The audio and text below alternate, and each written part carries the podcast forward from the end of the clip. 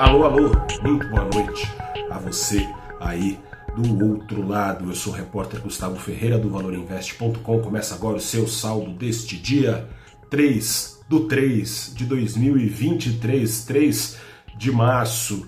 Sextou, é sexta-feira e eu tô aqui para te falar o saldo da semana que passou Estou aqui para te falar que a retomada da China em 2023 foi praticamente a única tese de investimento capaz de levantar um grupo de ações no Brasil no acumulado desta semana, amortecido por exportadoras, caso das ações da mineradora Vale, por exemplo, que subiram ao longo da semana 5%, amortecido por esse grupo de ações, o Ibovespa teve queda semanal de 1,83%, já invadindo por pouco a faixa dos 103 mil pontos. Vai perder os tais míticos 100 mil pontos? Tomara que não, né? Vamos ver. Enfim, dados americanos e europeus têm reforçado, já não é de hoje, a necessidade de ainda mais juros sendo necessários contra a inflação nas duas paragens, Estados Unidos e Europa. Assim sendo, fazem subir os rendimentos dos títulos públicos respectivos.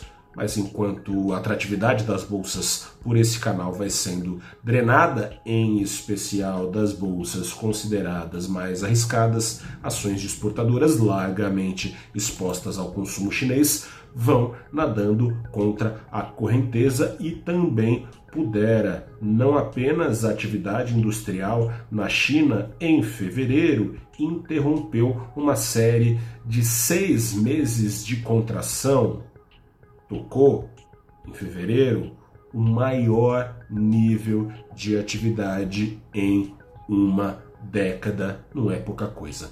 Ainda mais se tratando de crescimento chinês em uma década, cresceu pra caramba, né? A atividade industrial. Enfim, quanto à cena local, mais atrapalhou que ajudou. Tivemos ameaças de intervenção na política de preços da Petrobras, sem falar do PIB do quarto trimestre, que acusa que a economia brasileira veio contraindo nos três últimos meses do ano. Novos dados de outros, não do IBGE, mas de outras instituições já apontam que também em janeiro e fevereiro a economia brasileira passou por leve contração, mas tivemos, apesar disso, foco, foco de alívio, alívio de natureza especialmente fiscal. O ministro da Fazenda, Fernando Haddad, ganhou o braço de ferro contra a ala política do governo. Os esforços aí do ministro em permitir uma queda sustentável dos juros prevaleceram, cumpriu assim então Haddad uma parte do ajuste fiscal prometido por ele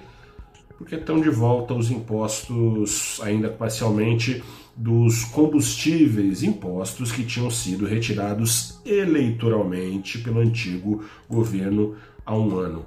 Para tapar o resto do buraco parcial, então essa volta para tapar o resto do buraco, foi criado um novo imposto, o imposto de exportação de petróleo por quatro meses. Parte do entorno do presidente Lula queria dar prosseguimento, veja só, do entorno do presidente Lula queria dar prosseguimento à política bolsonarista. A presidente do PT, incluída Gleisi Hoffmann, ela chegou a dizer que a reoneração da gasolina seria descumprir promessa de campanha. Não é verdade. Não é verdade por quê? Lula, quando candidato, prometeu responsabilidade fiscal, responsabilidade social, responsabilidade ambiental. E a reoneração da gasolina colabora com esse tripé, socialmente, fiscalmente e ambientalmente. Fiscalmente por quê? Porque deixa o governo de abrir mão de impostos que tinham sido é, que vinham sendo subsidiados sem contrapartida alguma. Socialmente por quê? Porque ao reduzir a sensação de risco fiscal, que implica mais inflação e mais juros, favorece assim os mais pobres, que são aqueles que mais é, são penalizados por altas de inflação e juros, e ambientalmente, o mais óbvio, com a reoneração da gasolina, que vai ser mais onerada que o etanol, existe desincentivo a consumo de combustível fóssil. Enfim, a bolsa caiu, mas nem tudo está perdido e não por acaso, enquanto a bolsa catava cavaco, a alta do dólar era contida no 0 a 0. O dólar fecha a semana nos mesmos R$ 5,20 com que abriu.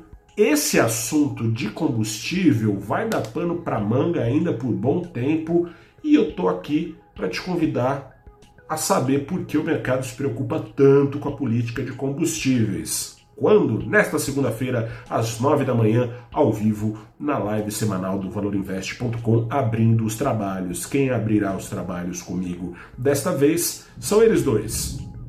Camila de Faria Lima, que é economista-chefe da Canvas Capital, e o economista-chefe Ettore Sanches, da Ativa Investimentos falaremos sobre a política de combustíveis do Brasil e por que raios o mercado está tão atenta a ela. Eu, se fosse você, também estaria, então vem assistir.